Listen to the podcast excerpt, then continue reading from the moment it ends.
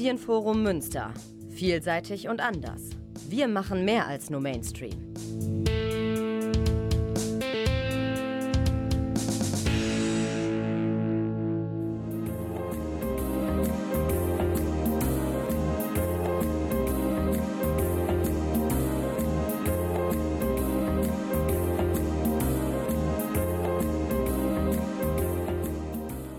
Der Lesewurm Extra. Die Extraportion vom Buch- und Hörbuchmarkt und aus der Musik.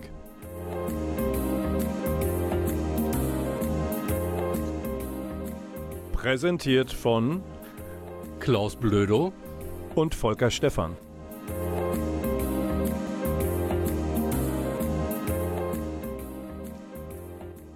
Ja, Festtagsstimmung beim Lesewurm eurer monatlichen Kultursendung hier im Medienforum Münster präsentiert. Ja, warum? Festtagsstimmung, weil wir am Feiertag, dem Pfingstmontag, ausnahmsweise mit einer Extra-Ausgabe erscheinen und weil der Klaus Blödo und der Volker Stephan gemeinsam diese Stunde mit euch verbringen. Wir haben so gute Laune, weil wir euch entführen von Kasachstan über Deutschland bis hin nach Portugal. Portugal wird ein Block sein, ein Themenblock, den der Klaus Blödo präsentiert.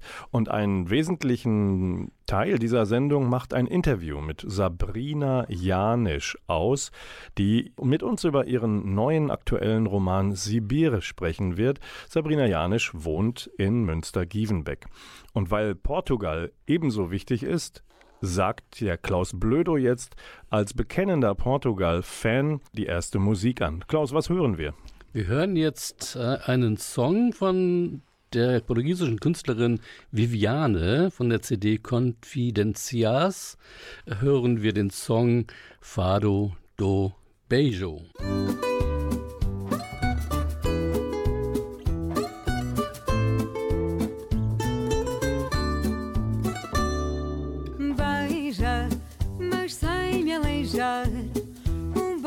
Cara deixa a desejar. Beijo que é beijo, é como desejo. Sonhar com um beijo e não acordar. Beija sem perdoar, à beira do tejo, à porta de um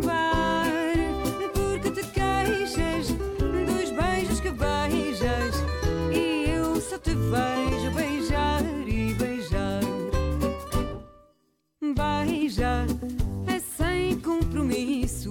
Se os outros falarem, não ligas a isso. Ai, como eu desejo, chegado ensejo, prender-te num beijo e não te largar.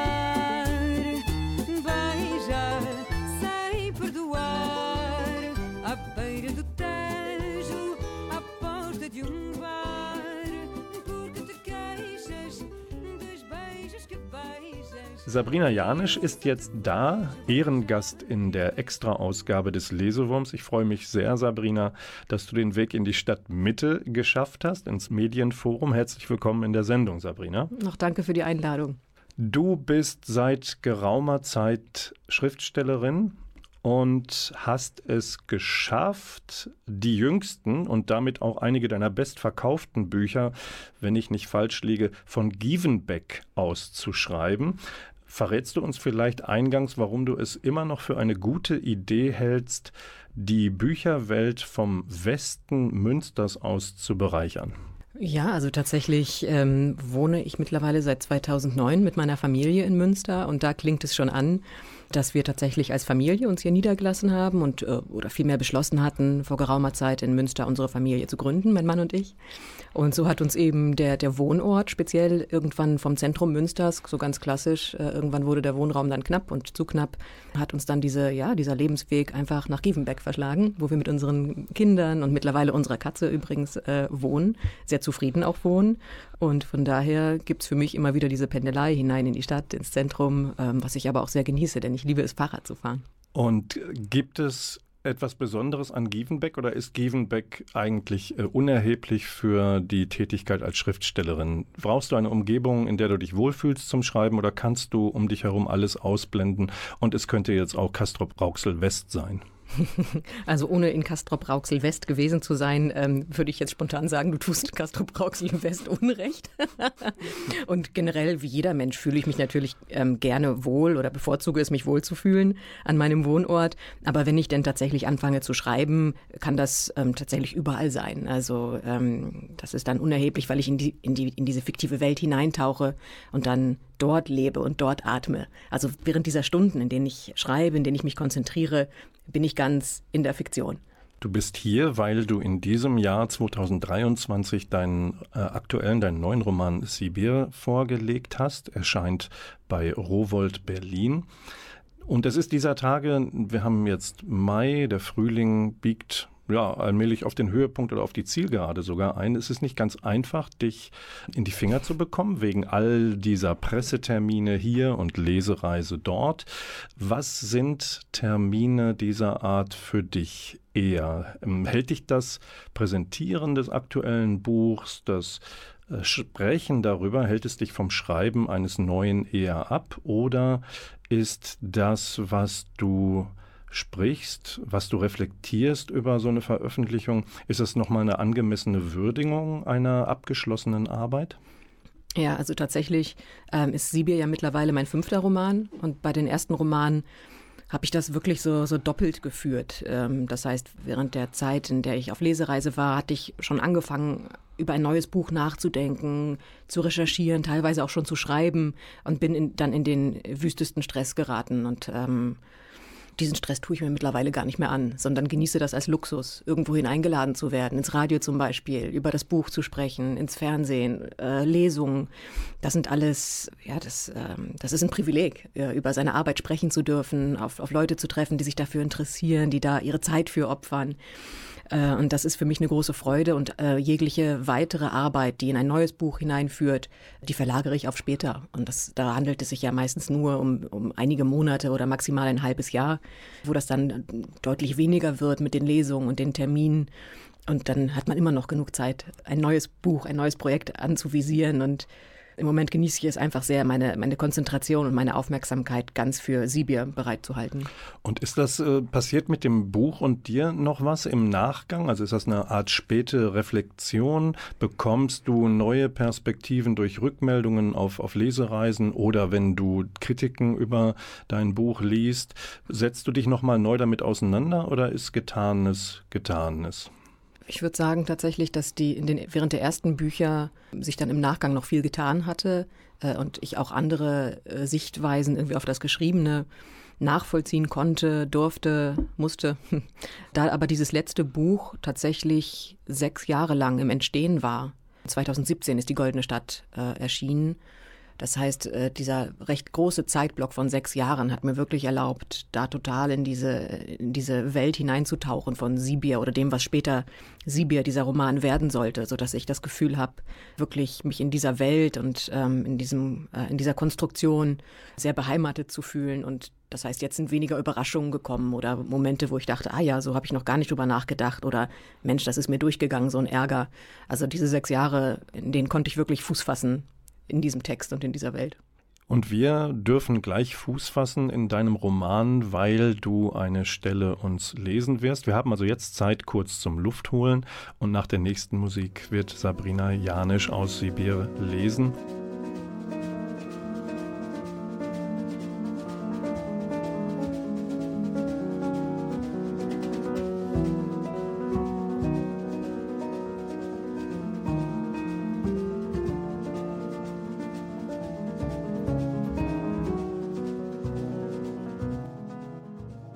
Willkommen zurück im Lesewurm Extra. Unser Gast heute ist Sabrina Janisch. Und bevor du liest aus deinem neuen Roman Sibir, ähm, was werden wir hören? Was müssen wir wissen, wenn wir gleich deine Stimme hören? Da würde ich euch gerne direkt eine Passage aus dem Anfang des Romans, aus dem Einstieg präsentieren. Es ist tatsächlich auch die Passage, mit denen ich die, die Lesung vor Ort ähm, jeweils ähm, beginnen lasse Und wir werden eingeführt in die Gedankenwelt Laila Ambachers, meiner Protagonistin, in ihre Gedanken- und Erinnerungswelt, in der sie sich mit ihrem Vater und seinen Geschichten auseinandersetzt. Dann freuen wir uns und ich würde dich bitten, jetzt zu lesen. Sibirien. Durch das Guckloch kann ich es gut erkennen. Alles, wovon mein Vater erzählte, alles, wovon er schwieg, spielt sich hier gleichzeitig ab und kann nach Belieben herangeholt werden, gewendet und betrachtet. Da ist der Zug, da sind die Viehwaggons, in denen man Hunderte von Zivilisten, die in ihren Dörfern aufgegriffen wurden, fortschafft. Bis zum Horizont reicht die Schlange der Waggons. Zusammen mit meinem Vater kauere ich am Loch in der Bretterwand, beobachte, verfolge, versuche den Überblick zu behalten. Gemeinsam horchen wir auf das, was kommt. Da ist die Hütte, aus der Soldaten der Roten Armee meinen Vater und seine Familie herauszerren. Josef ist zehn Jahre alt, er hockt neben seiner Mutter. Auch der kleine Bruder ist dann noch am Leben.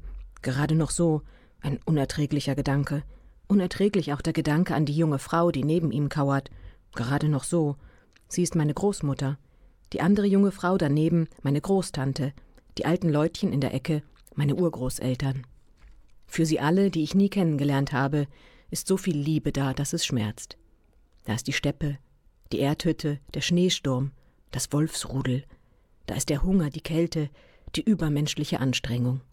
Das alles zusammengekratzt und zusammengesetzt, das ist, in einem Wort, Sibirien. So nannten die Verschleppten das dunkle Entsetzen, das sich hinter dem Ural und südlich davon ausdehnte, hinter Europa, hinter dem Ende der Welt. Alles, was sich dort befand, ganz Zentralasien, russisch Fernost, egal ob Tundra, Taiga oder Steppe, all das wurde Sibirien genannt, hinter vorgehaltener Hand nur und mit schreckgeweiteten Augen. Sibirien, das war der Tod. Wofür mein Vater keine Worte fand, das kleidete er in Geschichten. Als Kind zehrte ich von ihnen, sie schienen mir beinahe spukhaft Auskunft zu geben über das, was mich und meine Freunde beschäftigte, was uns umtrieb. Wir bauten Hütten, horteten Proviant, kultivierten einen Fatalismus, der unseren Spielen Bedeutsamkeit verlieh. Die Geschichten meines Vaters waren wie ein Schlüssel zu all dem. Behutsam barg ich sie aus seiner Erinnerung und versuchte einen Zusammenhang herzustellen zwischen seinem Leben und demjenigen all jener, die mit uns am Stadtrand wohnten. Der Begriff Rand kennzeichnete gut unsere Gemeinschaft und die Lebensläufe ihrer Angehörigen. Mühlheide ist eine Kleinstadt am Südrand der Lüneburger Heide, und unser Haus befindet sich am östlichsten Ausläufer der Stadt. Mein Freund Arnold, ich und die anderen Kinder aus unserer Siedlung saßen nie, nie in der Mitte der Klasse, sondern stets an der Seite, ein wenig abgerückt, immer in der Angst, befragt oder ausgehorcht zu werden. Instinktiv spürten wir, dass unsere Eltern von denjenigen in der Mitte der Gesellschaft kritisch beugt wurden, belächelt oder schlicht nicht beachtet. Ihre Eigenheiten mussten auf diese satte norddeutsche Gesellschaft fremd und beunruhigend wirken. Die Geschichten meines Vaters und alle um uns herum holten die Fratze des Zweiten Weltkriegs gefährlich nah heran. Der Begriff des Aussiedlers war noch nicht in aller Munde, und ohnehin hätte er auf uns, ja uns, nicht zugetroffen, denn die Bewohner des Stadtrands von Mühlheide waren Verschleppte gewesen, Zivilgefangene, die zwar zurückgekehrt waren, aber in den zehn Jahren der Verbannung entscheidend gewonnen und verloren hatten. Als Kind hatte ich den Eindruck, mein Vater stehe auf besondere, schicksalhafte Weise im Zentrum unserer Gemeinschaft. Zu ihm kamen die, die nachts nicht schlafen konnten und deswegen so lange umherrannten, bis sie fast kollabierten. Seine Nähe suchten Sockensammler, Hasenfresser, vom Dörren wilder Früchte besessene, Landkartenzeichner, Heimlichtuer, Phantasten und wahnhafte Melancholiker.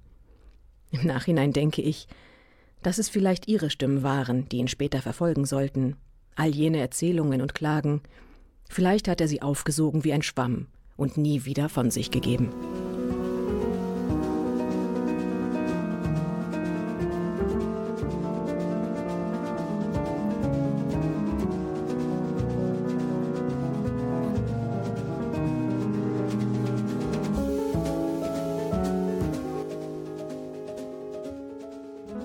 Ja, der Lesewurm geht mit seiner Extrasendung weiter mit und in dem Gespräch mit Sabrina Janisch, die Sibir geschrieben und veröffentlicht hat in diesem Frühling. Und wir sind mitten im Gespräch. Sabrina, danke für das Lesestück von Grade.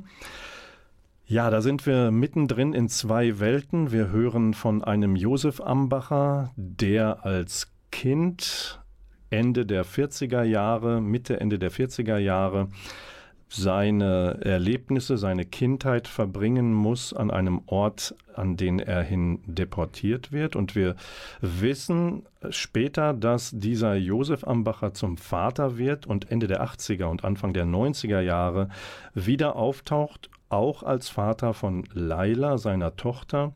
Und die erinnert sich in der Jetztzeit, sozusagen der dritten Zeitebene, an die Geschichten aus Vaters Vergangenheit. Geschichten und Erlebnisse, die er aufgrund fortschreitender Demenz vergisst. Ja, was ist das Wichtige, was du uns mitgeben möchtest nach dem Höreindruck, nach dieser Lesestelle? Was erzählst du auch auf deinen Lesungen direkt danach, wenn du dann stoppst, wo du jetzt gestoppt hast? Also für gewöhnlich lese ich noch ein, ein, ein wenig weiter, mache den Rahmen noch ein wenig weiter auf, um diesen Kosmos auch einzuführen, um, um zu zeigen, äh, in welchen Orten und in welchen Sphären wir uns bewegen. Ich stelle meistens Passagen direkt tatsächlich aus, aus Kasachstan vor, wohin der Vater unmittelbar nach dem Zweiten Weltkrieg deportiert wurde und in was für einer fremden und äh, unheimlichen Welt er dort ankommt, zumindest für ihn auf den ersten Blick. Denn in den nächsten zehn Jahren gerät ihm dieses Kasachstan immer mehr tatsächlich, vielleicht nicht unbedingt zu einer Art Heimat, aber doch zum Ort seiner Kindheit. Und damit parallel geschaltet stelle ich das Niedersachsen vor, äh, in dem seine Tochter Laila 50 äh, Jahre später, 40 Jahre später aufwächst. Und diese beiden Orte, die befrage ich immer wieder nach Echos, nach Parallelen, nach, ähm, ja, nach Verbindungslinien. Und das, das war mir tatsächlich ein Anliegen, mit diesem Roman zu untersuchen, was wird über die Kindheiten hinweg, über die Generationen hinweg weitervererbt. Nicht nur Traumata, davon hört man immer wieder, dass auch Traumata vererblich sind, sondern auch welche Dispositionen, welche Veranlagungen, welche Charaktereigenschaften werden mitgegeben. Und äh, ausgehend von meiner eigenen Familiengeschichte, die mich definitiv zu diesem Thema gebracht hat und dazu inspiriert hat, mich damit auseinanderzusetzen, ja, war es für mich sehr interessant zu schauen, wo sind da die großen, die großen Verbindungslinien. Weil man wissen muss, dass du Tochter eines vertriebenen Vaters bist, dass du Tochter einer aus Polen stammenden Mutter bist und du mehrsprachig aufgewachsen bist. Jetzt ist dieses Eintauchen in die Welt der Kindheit dieses Josef Ambacher oder auch deines Vaters da beschreibst du das Schicksal von Zwangsvertriebenen. Uns ist landläufig ein Begriff, dass es natürlich Kriegsgefangene gab, die äh, unter Konrad Adenauer bis zu zehn Jahre nach Kriegsende, Mitte der 50er, nach Deutschland geholt wurden. Wir kennen die Spätaussiedler-Thematik, äh, die ja auch in deinem Roman vorkommt, aber die der Zwangsvertriebenen aus dem Warteland zum Beispiel, die kennen wir eher nicht. Ohne hier eine Geschichtsstunde draus machen zu wollen, aber was äh, holst du da aus einer vielleicht vergessenen Ecke oder aus einer unbekannten für uns? Ja, das ist tatsächlich eine recht unbekannte Nische ähm, der Geschichte zwischen Deutschland und Russland. Also es war so, dass nach dem Zweiten Weltkrieg eben nicht nur Kriegsgefangene genommen wurden seitens der Roten Armee, seitens der Sowjetarmee, sondern auch Zivilgefangene. Und Zivilgefangene hieß 1945 Frauen und Kinder äh, und Menschen über 65. Das waren die Zivilisten, die, man muss es so drastisch sagen, übrig geblieben sind. Zivilisten äh, zu deportieren ist äh, gegen jegliches Völkerrecht, gegen jegliche Konventionen, äh, zum Beispiel die Genfer Konvention, die aber nicht unterzeichnet worden war von der, ähm, von der Sowjetunion. Und somit haben sie sich natürlich nicht gebunden gefühlt. Und der wissenschaftliche Dienst des Deutschen Bundestages geht davon aus, dass tatsächlich 300.000 bis 800.000 deutsche Zivilisten aus den damaligen deutschen Ostgebieten, Warteland ähm, zum Beispiel, hinein nach Zentralasien deportiert wurden, zum Beispiel nach Kasachstan. Man, damals hat man es Sibirien tatsächlich genannt, wie ich eben auch vorgelesen hatte. Diese Menschen wurden deportiert in, in Viehwaggons und nach Wochen sind sie dann in Zentralasien angekommen, äh, wo sie zehn Jahre lang verbracht haben, tatsächlich in der Verbannung. Für manche ging es äh, in ein Arbeitslager, in ein Gulag. Wer ein Quäntchen mehr Glück hatte, wurde in der Steppe ausgesetzt und ähm, musste in der, in der Kolchose arbeiten, so wie es etwa auch meiner Familie ähm, ganz biografisch konkret ergangen ist. Und all diese äh, Gefangenen wurden dann 55, wie eben schon erwähnt wurde, von Adenauer ähm, ja, losgelöst, äh, freigekauft in Moskau, sodass sie 55 nach zehn Jahren in der Verbannung äh, zurückkehren durften nach Deutschland in eine nun ganz andere Heimat.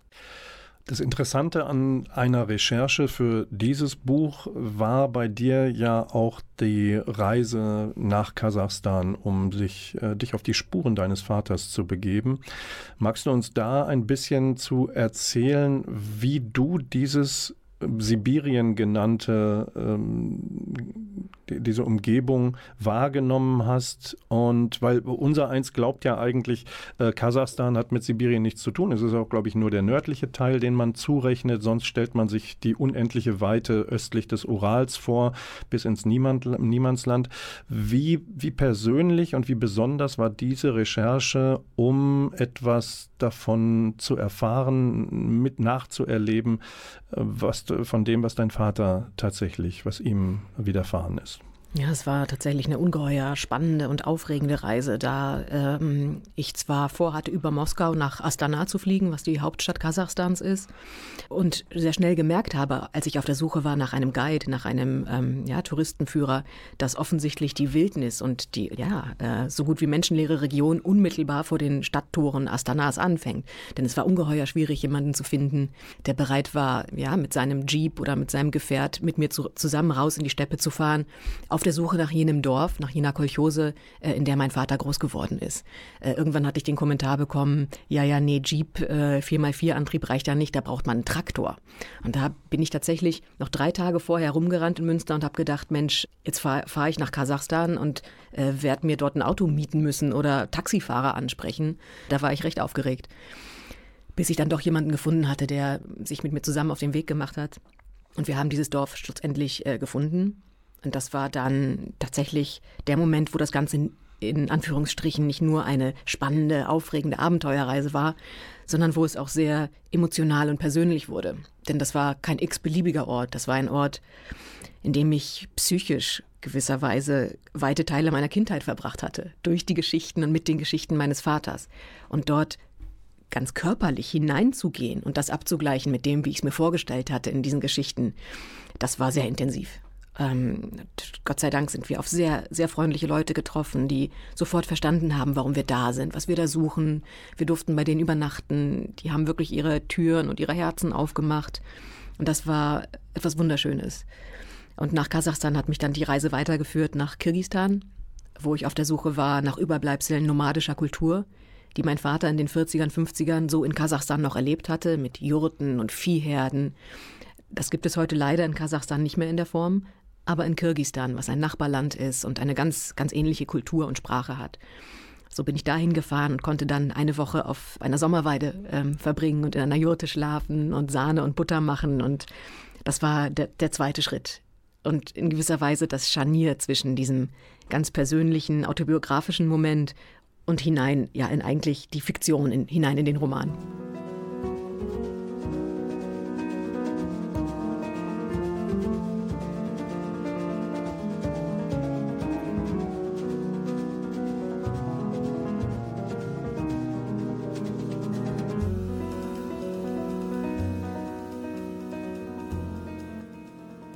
Sind zurück im Gespräch in der Extrasendung des Lesewurms mit Sabrina Janisch, Autorin von Sibir, gerade erschienen bei Rowold Berlin.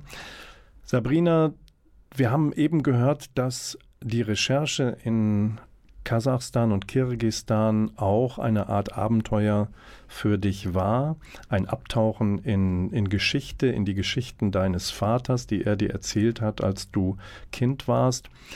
Sibir liest sich auch wie ein großer Abenteuerroman, wenn man ihn so lesen möchte weil Freundschaften über Verluste hinweg helfen, Identität geben, sie bauen Brücken zwischen Kulturen, zwischen möglicherweise oder eigentlich verfeindeten Nationen oder Menschen. Welche Kunst ist nötig, Sabrina, um in schweren Stoff auch so Funken von Zuversicht, von Vertrauen und Momente des Glücks zu weben? Und ich frage das, weil Sibir uns ja jetzt nicht alleine lässt mit, mit, mit der Schwere und lässt uns weder verzweifelt noch mut oder ratlos zurück. Was, was ist nötig, um äh, eine schöne, eine gute, eine mutmachende Geschichte zu erzählen, trotz äh, des Leids oder des Schmerzes und der Verluste, die wir auch wahrnehmen?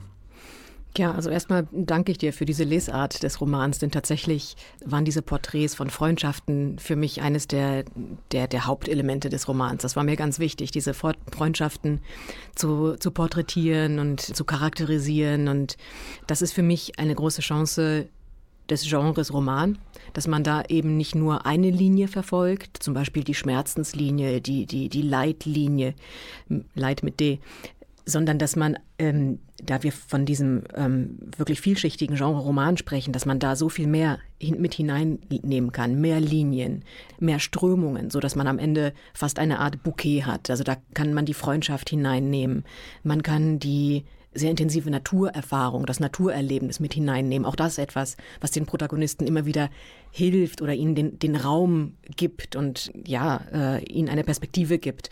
Und das ist die Chance des Romans, dass man ganz viele Aspekte äh, der Welt und der Wirklichkeit betrachtet und aufnimmt. Ich denke, so, so lebt sich auch ein Leben, dass man versucht zu schauen, so, ja, was, was ist da, woran ich nichts ändern kann und was sind vielleicht Aspekte, die ich mir doch selber strukturieren und organisieren kann, um irgendwie ein, ein, ja, ein ganzheitliches Bild von dieser Situation, Leben zu haben.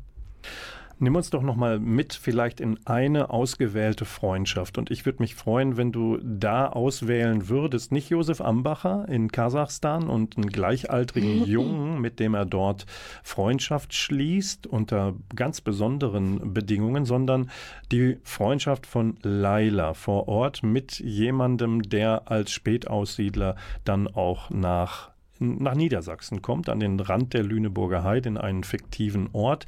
Ist das überhaupt zu vergleichen, die, die Freundschaften? Weil du, du sagst ja, du spiegelst innerhalb der Beziehungen, äh, was der Vater als Junge hatte, versuchst du auch zu spiegeln die Jetztzeit und das eben auch in dem, wie die Tochter groß wird.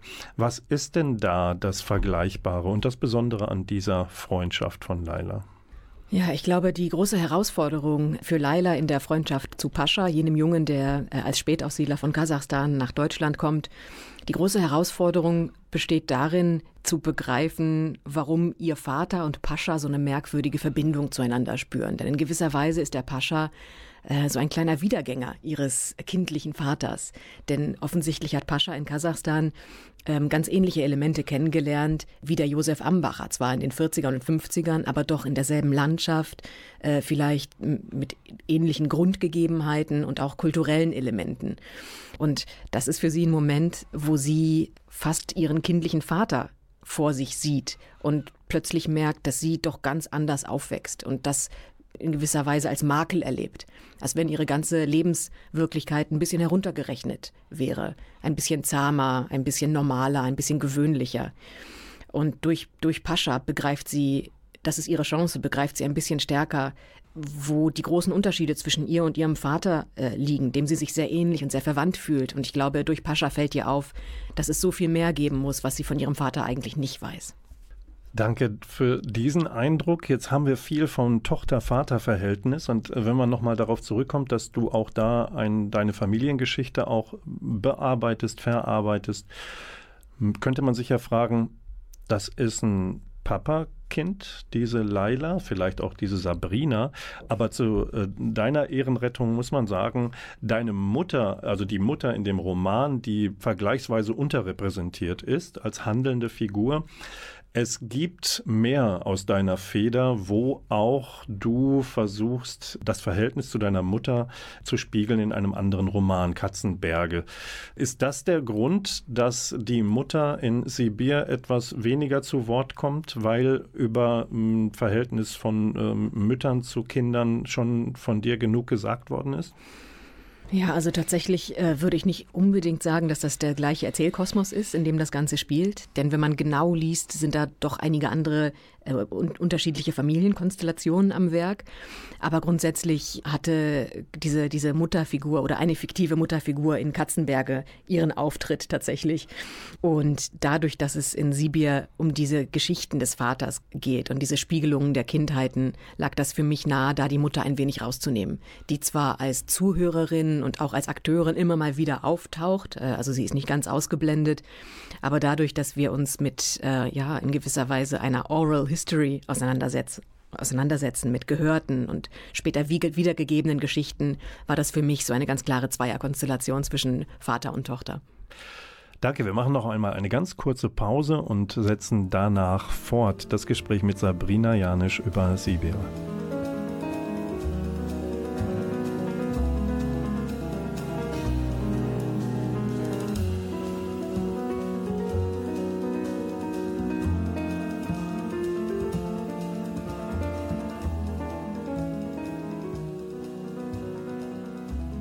Sabrina Janisch ist immer noch zu Gast in der Lesewurm-Sendung der Extra-Ausgabe. Wir reden über ihren aktuell erschienenen Roman Sibir.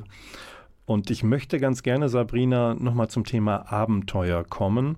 Ich bin durch dich, äh, muss ich gestehen, äh, durch deinen Roman Die Goldene Stadt bin ich auf dich aufmerksam geworden. Eine Erzählung über den wahren westlichen europäischen Entdecker oder Wiederentdecker von Machu Picchu, der legendären Inka-Stadt im heutigen Peru. Was fesselt dich so sehr daran, Abenteuergeschichten zu erzählen, zu erfinden uns zu präsentieren. Bist du in deinem Herzen, tief in deinem Herzen auch eine Abenteurerin und streifst gerne alleine nachts durch die Wälder Gievenbecks, brichst in den Münsteraner Zoo ein und verschaffst dir dadurch einen Nervenkitzel. Was ist Abenteuer für dich? Was ist das Fesselnde an Abenteuergeschichten? Du hast es vorhin schon gesagt, dass es verschiedene Lesarten von, von Texten und Büchern gibt und dass die Goldene Stadt und auch jetzt Sibir diese Abenteueraspekte haben, dass es eine recht naheliegende Lesart, ich muss es zugeben.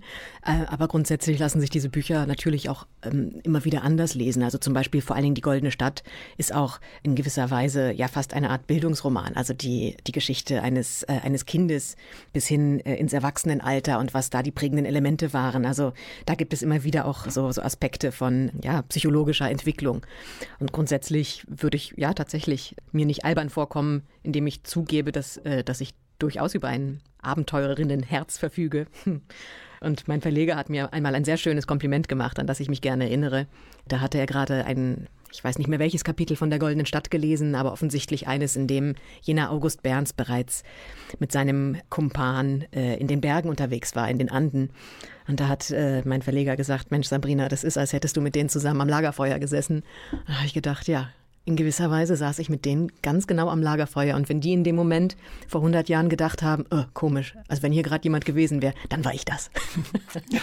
Sehr schön. Letzte Frage, Sabrina. Die Lust von Abenteurern zu erzählen oder auch Abenteuergeschichten zu schreiben, hin zu der Schwierigkeit, eine eigene Familiengeschichte jetzt auch literarisch zu bearbeiten, zu ver verarbeiten. Denn der Hintergrund, so führt der Roman uns direkt ein, ist ja kein schöner, denn es gibt eine Demenzerkrankung des Vaters in dem Roman und davon ausgehend äh, entwickelst du deinen Stoff und kommst in der Jetztzeit auch auf die fortschreitende Krankheit wieder zurück.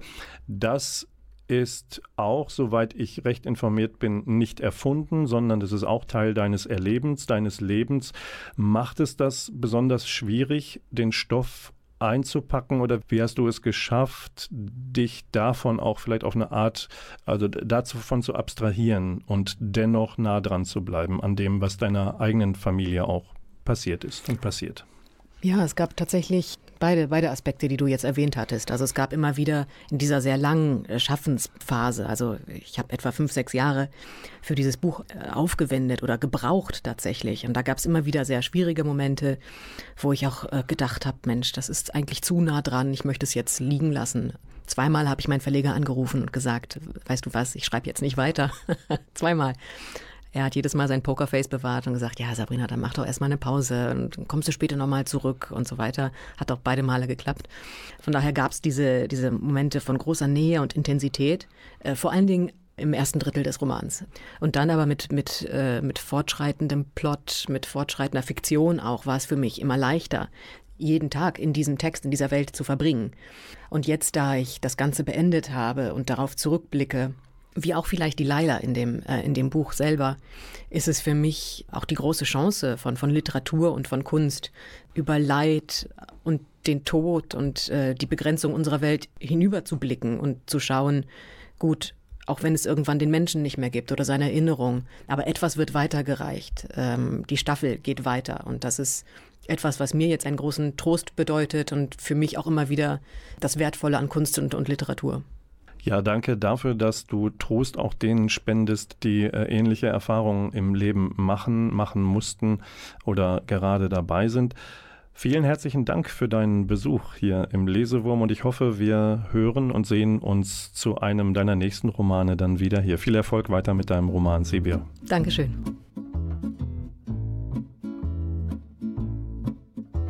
Nós somos as cantoras do rádio. Levamos a vida a cantar. De noite embalamos teu sono. De manhã nós vamos te acordar. Nós somos as cantoras do rádio. Nossas canções cruzando um espaço azul. Vão reunindo num grande abraço corações de norte a sul. Espaços afora. Vou semeando cantigas Dando alegria a quem chora. Pum pum pum pum pum pum pum pum pum pum canto. Pois sei que a minha canção Vai dissipar a tristeza Que mora no teu coração. Nós somos as cantoras do rádio Levamos a vida a cantar. De noite embalamos teu sono. De manhã nós vamos te acordar. Nós somos as cantoras do rádio. Nossas canções cruzando um espaço azul. Oh, vão reunindo num grande abraço corações do norte e sul. Zurück in der Extra-Ausgabe des Lesewurms. Das waren wiederum portugiesische Klänge und der Klaus Blödo als bekennender Portugal-Fan erklärt uns jetzt, von wem diese Musik noch einmal war, Klaus. Ja, die ist ja auch mal wieder gewesen von Viviane. Wir werden noch ein bisschen mehr von ihr hören heute Abend. Ist eine sehr moderne Musikerin, die den Fado ein bisschen anders auslegte und äh, sie ähm, auch mehr so ihre Chanson gemacht und wie Edith Piaf und so. Darauf hat sie sich mehr so eingespielt und der Song hieß Cantoras do Radio und das hat was mit dem Radio zu tun. Passt natürlich wie Faust auf Auge in unserer heutigen Sendung. Du hast aber nicht nur Musik mitgebracht aus Portugal, sondern auch Literatur über Portugal die zumindest in Portugal spielt. Woher rührt eigentlich deine gar nicht mal heimliche Leidenschaft für den westlichsten Teil Europas?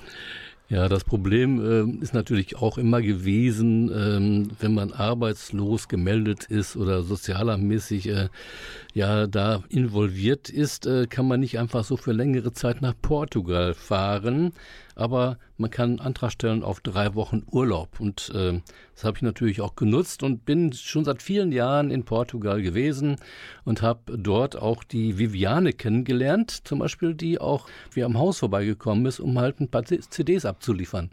Das ist ja die Musik, die wir heute Abend hier teilweise auch hören. Ja, das Land ist halt irgendwie sehr freundlich. Gerade so die Algarve selber, äh, wo ich ja mal bin, in der Ostalgarve, das sogenannte Sandalgarve, da bist du direkt am Meer.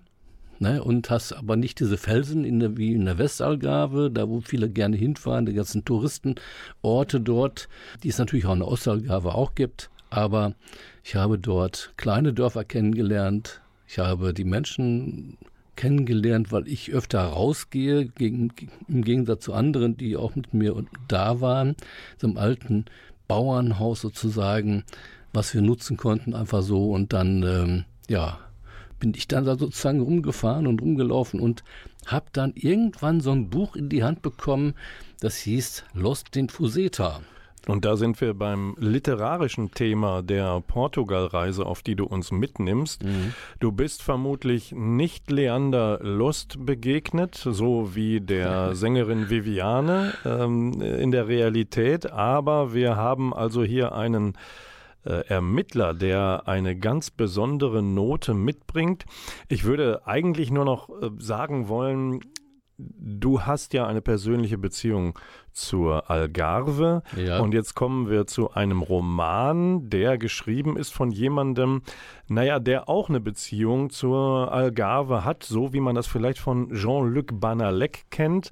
Pseudonym eines deutschen Autoren, der seine Krimis in der Bretagne spielen lässt. Auf dieser Ebene bewegen wir uns also auch, wenn du mit den Fuseta-Krimis kommst. Erzähl doch mal über die Reihe, was sie für dich so speziell macht. Also ich habe jetzt hier den sechsten, die sechsten Band in der Hand von äh, Lost in Fuseta. Das ist sozusagen eine Fortsetzung, äh, weil der Gil Ribeiro, das ist ja der, der Name sozusagen von dem Autoren hier, der ist aber ein Fake. Äh, Ein Pseudonym, genau. Ein Pseudonym, genau. Und eigentlich heißt, heißt der, Moment mal. Eben, Holger Carsten Schmidt. Ah, du bist ja gut informiert. Holger Carsten Schmidt, genau. Und der, der lebt und arbeitet in Stuttgart und ist ein Buch- und Filmautor, äh, der das Dorf Fuseta kennengelernt hat, ähm, als er eine lange Reise durch Portugal gemacht hat und ist da hängen geblieben, weil er die Leute so toll und sympathisch fand und offen und ja gastfreundlich und hat sich mit denen gut verstanden. Du kennst Fuseta auch? Ich kenne Fuseta auch. Ich, kan ich kannte das sogar noch vor dem Touristenansturm sozusagen auf die Algarve. Das ist so ein richtig kleines Fischerdorf gewesen mit vielen netten Leuten und du konntest den Fischern beim beim äh, Netzeflicken zugucken. Du konntest auch direkt irgendwie vom Boot aus her Fisch einkaufen damals. Oder sie haben dich mit einem Ruderboot auf die Lagune gebracht, damit du direkt am Ozean warst, am Atlantik. Besondere Beziehung des Autoren zur Ostalgarve. Besonders ist auch sein Ermittler, der hebt sich ab von vielen anderen, die wir so in der Krimilandschaft kennen. Was ist das Besondere an Leander Lost, einem deutschen Ermittler an der Ostalgarve. Ja, der, er, ist, er ist ein Austauschpolizist von Hamburg aus her gesehen, wurde dann über Lissabon vereinbart, dass er mit einem anderen Kollegen tauscht, der ein, ein portugiesischer Polizist nach nach äh, Hamburg geht und Leander Lost dann sozusagen an die Algarve versetzt wurde oder ausgetauscht wurde. Äh, hat einen Hintergrund, weil er ist Autist und äh, es ist nicht so einfach, mit Autisten zu, zu leben, mit denen klarzukommen, weil er alles sehr genau nimmt und wirklich, ähm, und da kamen die Kollegen in Hamburg auch nicht mit klar, der ist immer isoliert worden und es glaube ich, ich glaube, es hat, ist ihm gut bekommen, nach dem, was ich in den Büchern so lese. Im ersten Jahr äh, sozusagen war er dann äh, ja, sollte er wieder zurückgeschickt werden und der Austausch beendet werden, aber dann wurde er gefragt, ob er bleiben wolle. Ja, er wollt, wollte bleiben und ähm, dann ist er auch da geblieben und mittlerweile ist es ja so, dass er ja fast schon verheiratet ist mit einer Portugiesin. Das kommt ja auch wahrscheinlich von dem nächsten Buch, was Gil Ribeiro oder Holger Carsten Schmidt äh, schreiben wird und veröffentlichen wird. Wie heißt denn der aktuelle Band, den du in der Hand hast? Der heißt äh, Dunkle Verbindungen. Ja, worum geht es denn da? Vielleicht sollen wir einfach mal sagen, weil es ist, ist ja Krimi und hat immer was mit Verbrechen und äh, ja, Tod und Mordschlag zu tun. Und erst der Fund einer Leiche im Teich des mondänen Golfresorts Monte Reinhard, das ist auch in der Gegend äh, von Fuseta. Dann der brutale Überfall auf einen Werttransporter, das ist auch in der Nähe gewesen, ähm, der größte Berg in der Algarve. Und dann sie, schreibt er weiter in ihrem Klappentext, der September in Fuseta beginnt alles andere als idyllisch. Und vor allem werden alte und traumatische Erinnerungen geweckt. Knapp zehn Jahre zuvor ist Elias, Gracianas Rosados Bruder, das ist die äh, Kriminalkommissarin dort vor Ort, bei einem ähnlichen Überfall ermordet worden. Ihr Vater wurde schwer verwundet und nun erleben die beiden ein düsteres Déjà-vu. Ihr Kollege Duarte, das ist ein Spanier, überlebt nur mit dem Glück des, den Schusswechsel, verliert aber sein Gedächtnis. Während Leander ihm dabei hilft, sich die Welt neu zu ertasten, wird aus dem Überfall eine Serie, deren Muster sich aber nicht erschließt. Es geht den Tätern um die Erbeutung von kostbaren Schmuck und so weiter. Ja, und dann äh, es geht das natürlich immer weiter und es ist hochinteressant, wie, wie äh, Krüger Carsten Schmidt dann ähm, ja die Verbindung zu den letzten, letzten Büchern herstellt, also mit den letzten Lost in Tusetas und der erste Band ist mittlerweile auch schon verfilmt worden.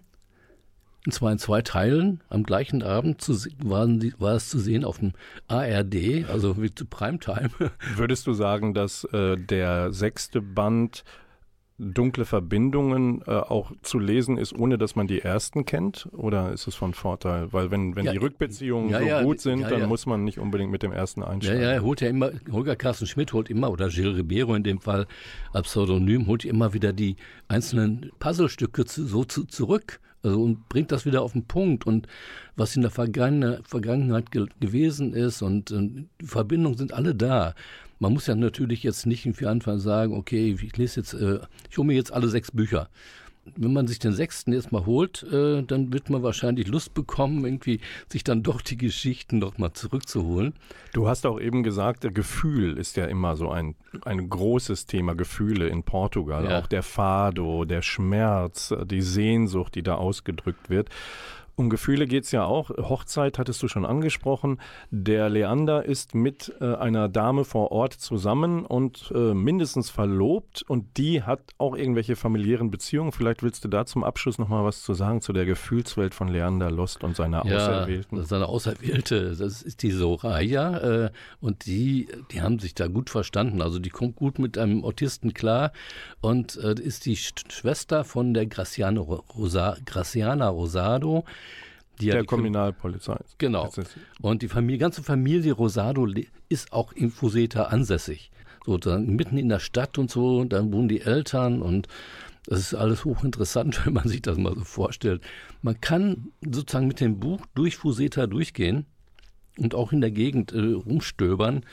Die Bücher haben selber noch irgendwie so kleine Karten dabei, wo dann die meisten Sachen stattgefunden haben, in Kreisstädten oder ein bisschen weiter im Hinterland und wie auch immer. ein perfekter Reiseführer sozusagen auch, der uns mitnehmen dürfte und könnte durch, ja, Gil Ribeiros Fuseta oder auch Klaus Blödos Fise- Fuseta. Vielen Dank für die Reise durch dein Portugal und durch deine literarischen Vorlieben. Wir haben zum Schluss der Sendung noch einmal portugiesische Musik, Ja. die du mitgebracht hast. Ich würde gern noch kurz nachschießen, dass die Zwischenmusiken bei dem Interview mit Sabrina Janisch vorhin, dass die von einem Schweden stammte, Joel Lissarides, der hat bei Act Stay Now rausgebracht als Album und der Titelsong, den haben wir zwischendurch immer mal wieder gehört. Und wir hören uns wieder, den Klaus Blöde und Volker Stephan, in der regulären Sendung des Lesewurms wieder am 11. Juni, denn das ist der angestammte Platz, der zweite Samstag eines Monats, 20.04 Uhr dann. Eine Stunde später als heute. Und Klaus, was hast du an Musik noch mitgebracht? Und ich verabschiede mich schon mal und bedanke mich für die kooperative Sendung. Ja, jetzt hören wir noch einen Song von äh, Viviane, die, die mir sehr ans Herz gewachsen ist sozusagen. Ich weiß aber nicht, wie, wie ich sie weiterfinde. Und zwar haben wir jetzt einen Song, der heißt Moi Caracciao äh, Abandonado. Und ich verabschiede mich auch, auch an dieser Stelle, bedanke mich, dass ich hier dabei sein durfte hier beim Lesewurm und ja, bis demnächst und lesen Sie mal ein bisschen mehr Bücher. Genau. Zum Beispiel das bei Kiepenheuer und Witsch erschienene Dunkle Verbindungen Lost in Fuseta von Gil Ribeiro. Ja, und tschüss, schönen Abend noch.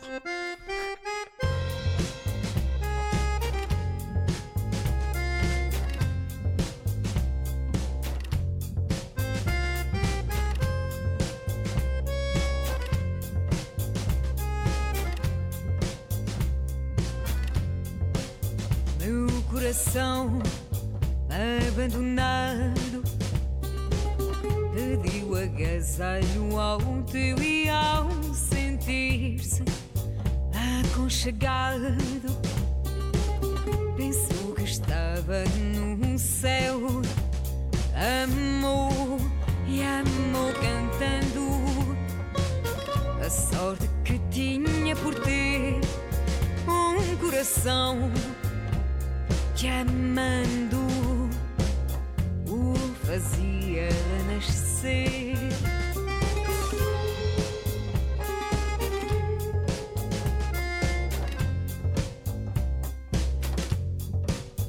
Mas pouco a pouco, pouco a pouco,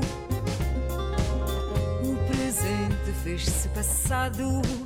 Meu coração de amor louco está de novo abandonado.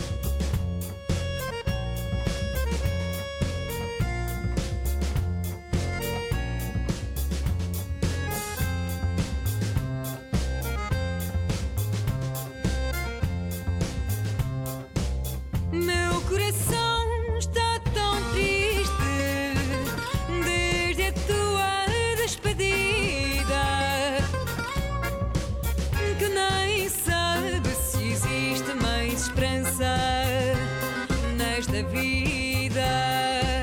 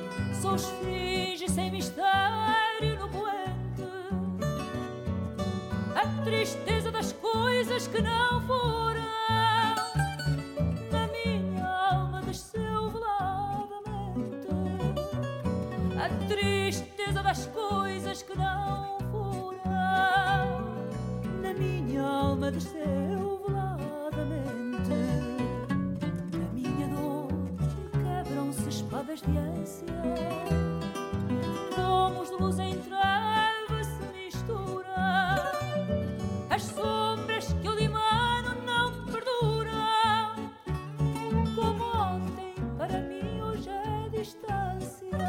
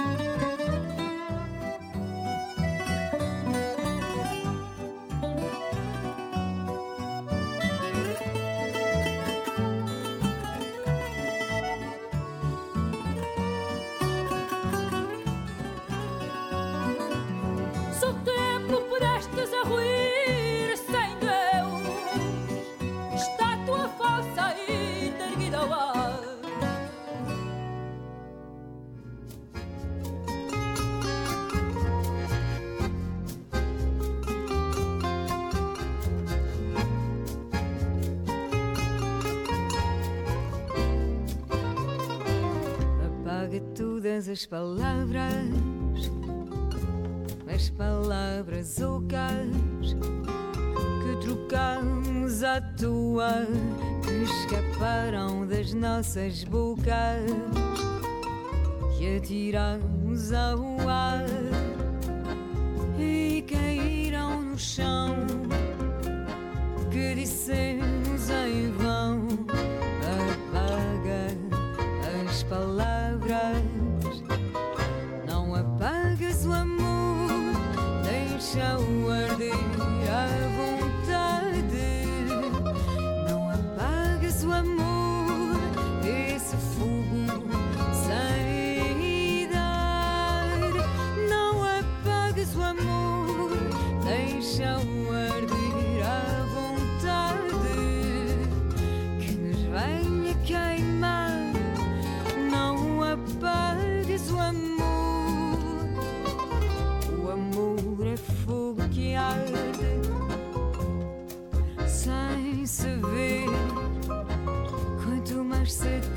apagar, mas se acende outra vez. Não apagues o amor, deixa-o